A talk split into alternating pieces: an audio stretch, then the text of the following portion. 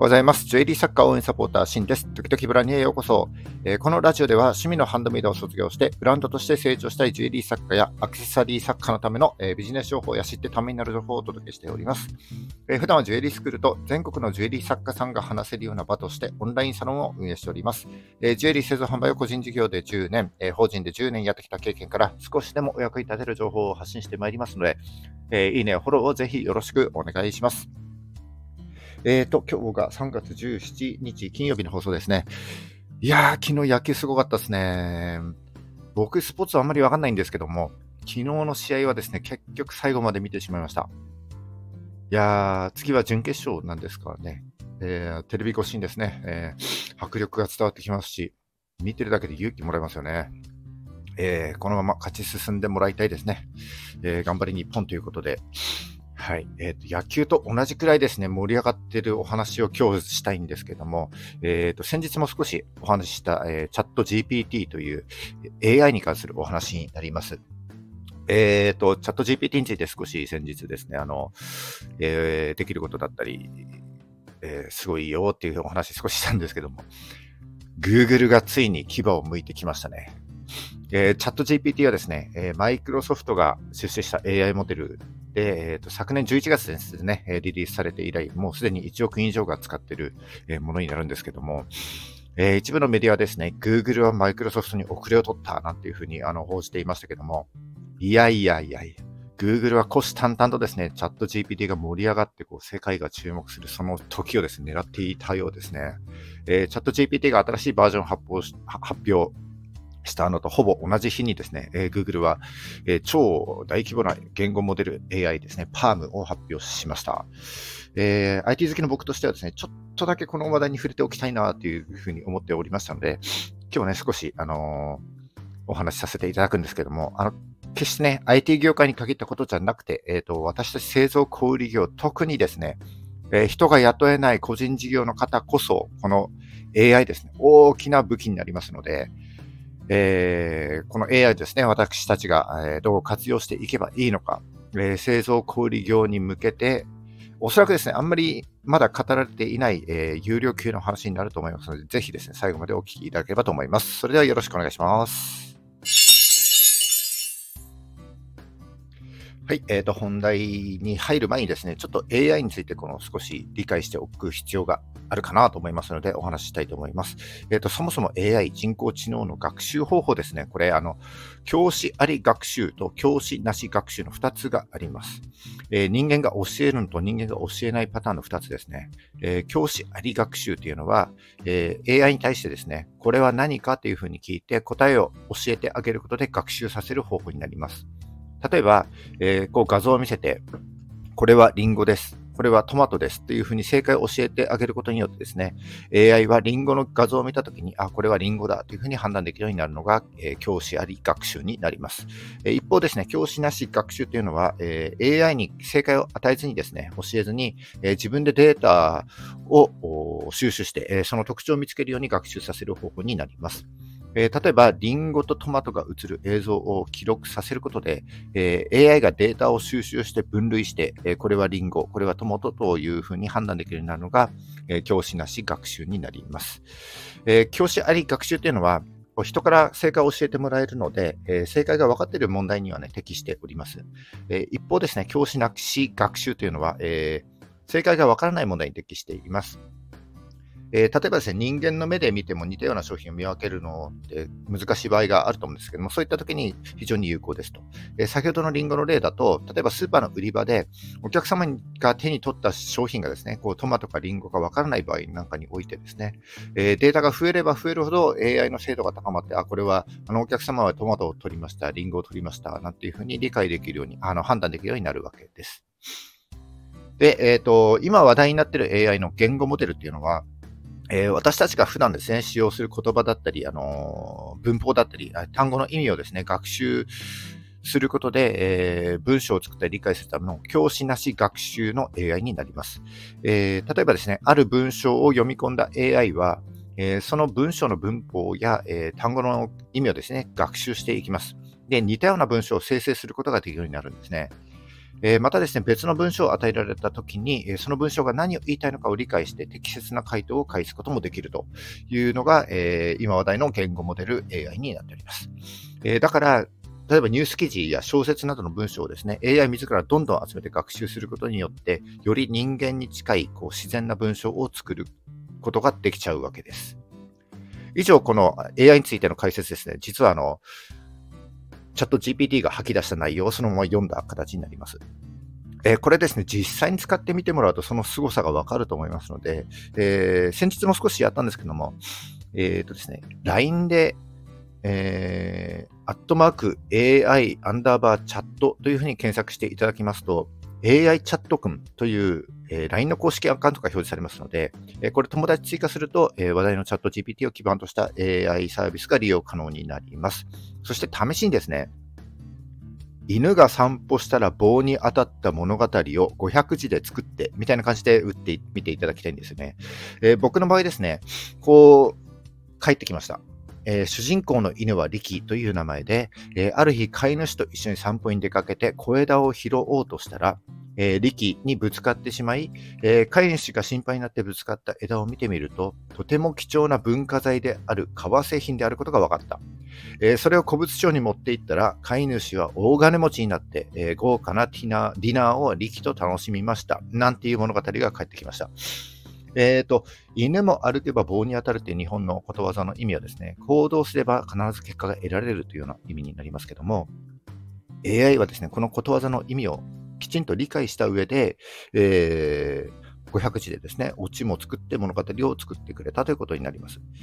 これ一昔も今までも AI は何回かこう波が来ましたけども、今までの AI とはですね、比べ物にならないくらい進化しております。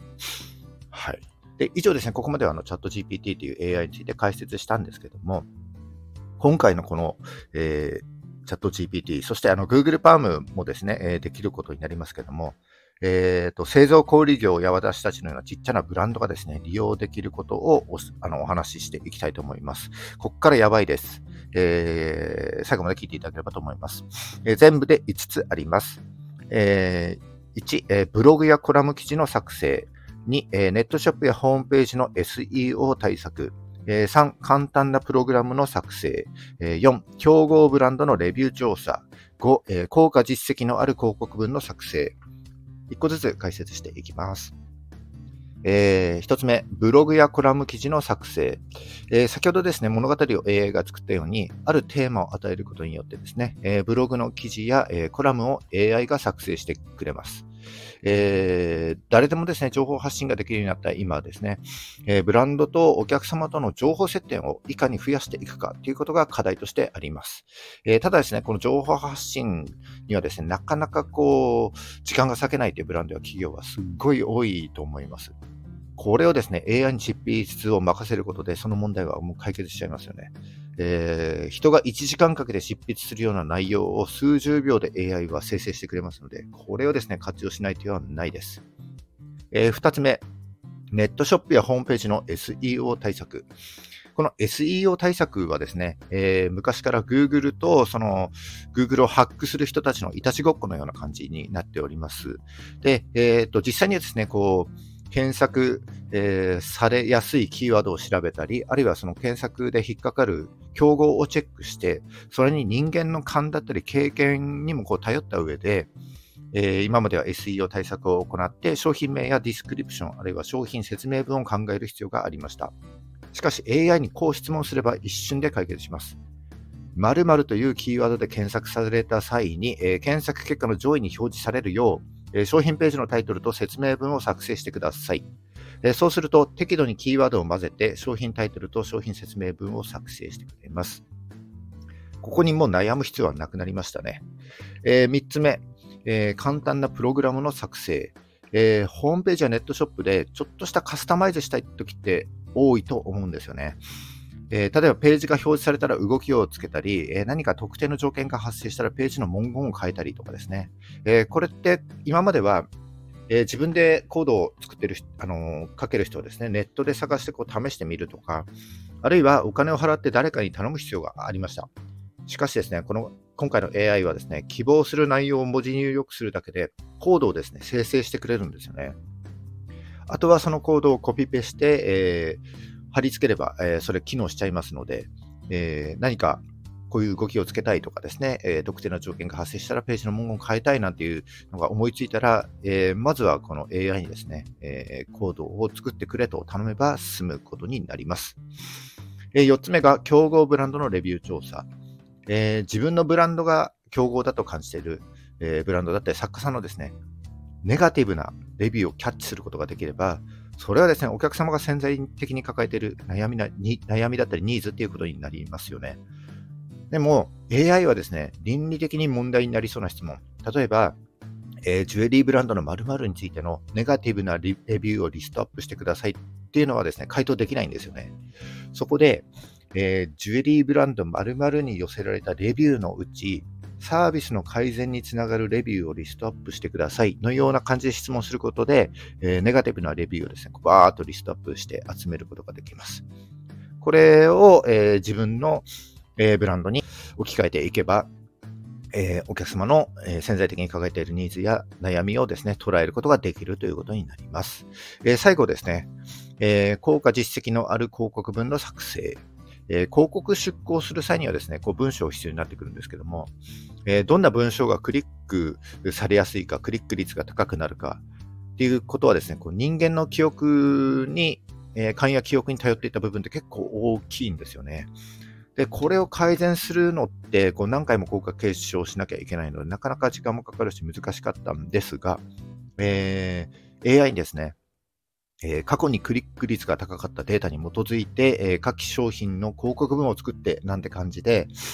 えー、商品ページの URL と一緒にですね、こう、質問すると、え、一あの一瞬でですね、新規で効果の出る広告文を作成してくれるという流れになります。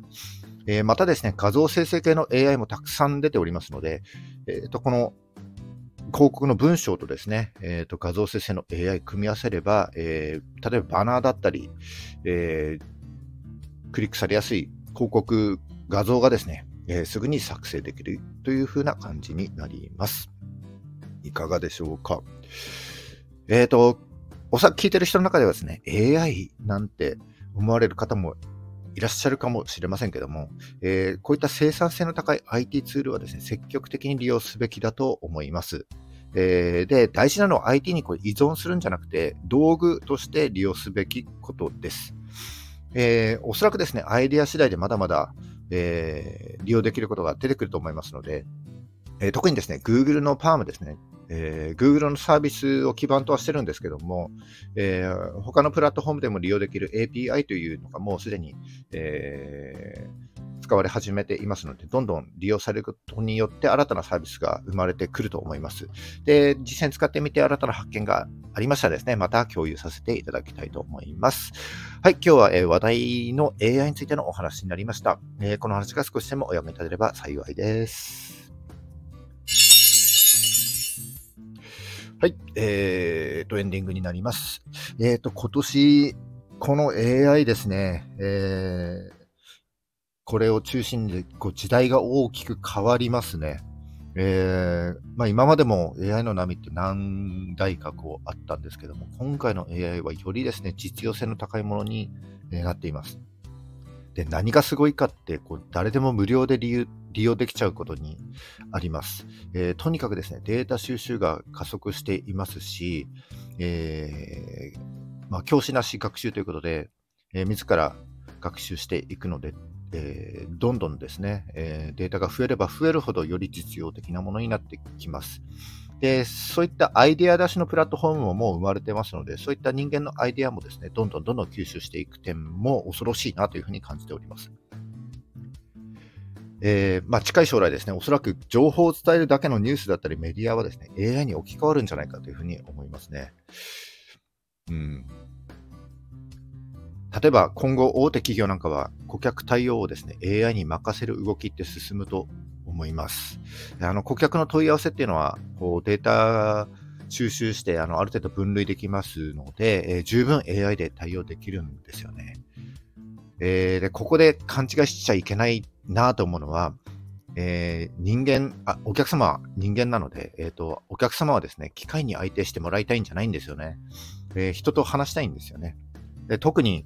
えー、クレームをですね、機械にも頼らせちゃうと、もう炎上になりかねないなというふうに思っておりますので、えー、私たちのようにですね、ちっちゃいブランドはですね、機械に任せられることは任せて、えー、顧客との対話というところにはですね、どんどん力を入れるべきだと僕は思います。えー、お客さんとの会話だったり、えー、あるいは現場で得られる情報だったり、その空気感だったり、五感で感じられる感覚、えー、人間の思考や感情なんかは絶対に機械は真似できませんので、そういったことを頭に入れておきつつですね、えー、使える IT は使い倒していただきたいなというふうに思っております。えちっちゃいブランドだからこそですね、こういう IT を使うことで、えー、より生産性の高い、えー、活動ができるようになりますので、ぜひ、えー、チャット GPT ですね、それから今後、えどんどんサービスが増えてくるであろう Google Palm をですね、ぜひ使ってみていただければと思います。はい、えー、本日も最後までお聴きいただきましてありがとうございました。えー、この放送が少しでも役に立った、面白かったよという方は、いいねをお願いします。また、えー、聞いたよという印で、いいねボタンをですね、ポチッと押して残していただけると非常に嬉しいです。えまた、今後も頑張って配信してまいりますので、よかったらフォローをぜひお願いします。はい、えっ、と、今日ちょっと長めに話しちゃったんで、もしかしたら明日また止まっちゃうかもしれないですけども、まあ、なるべく頑張って配信していくように、えー、心がけております。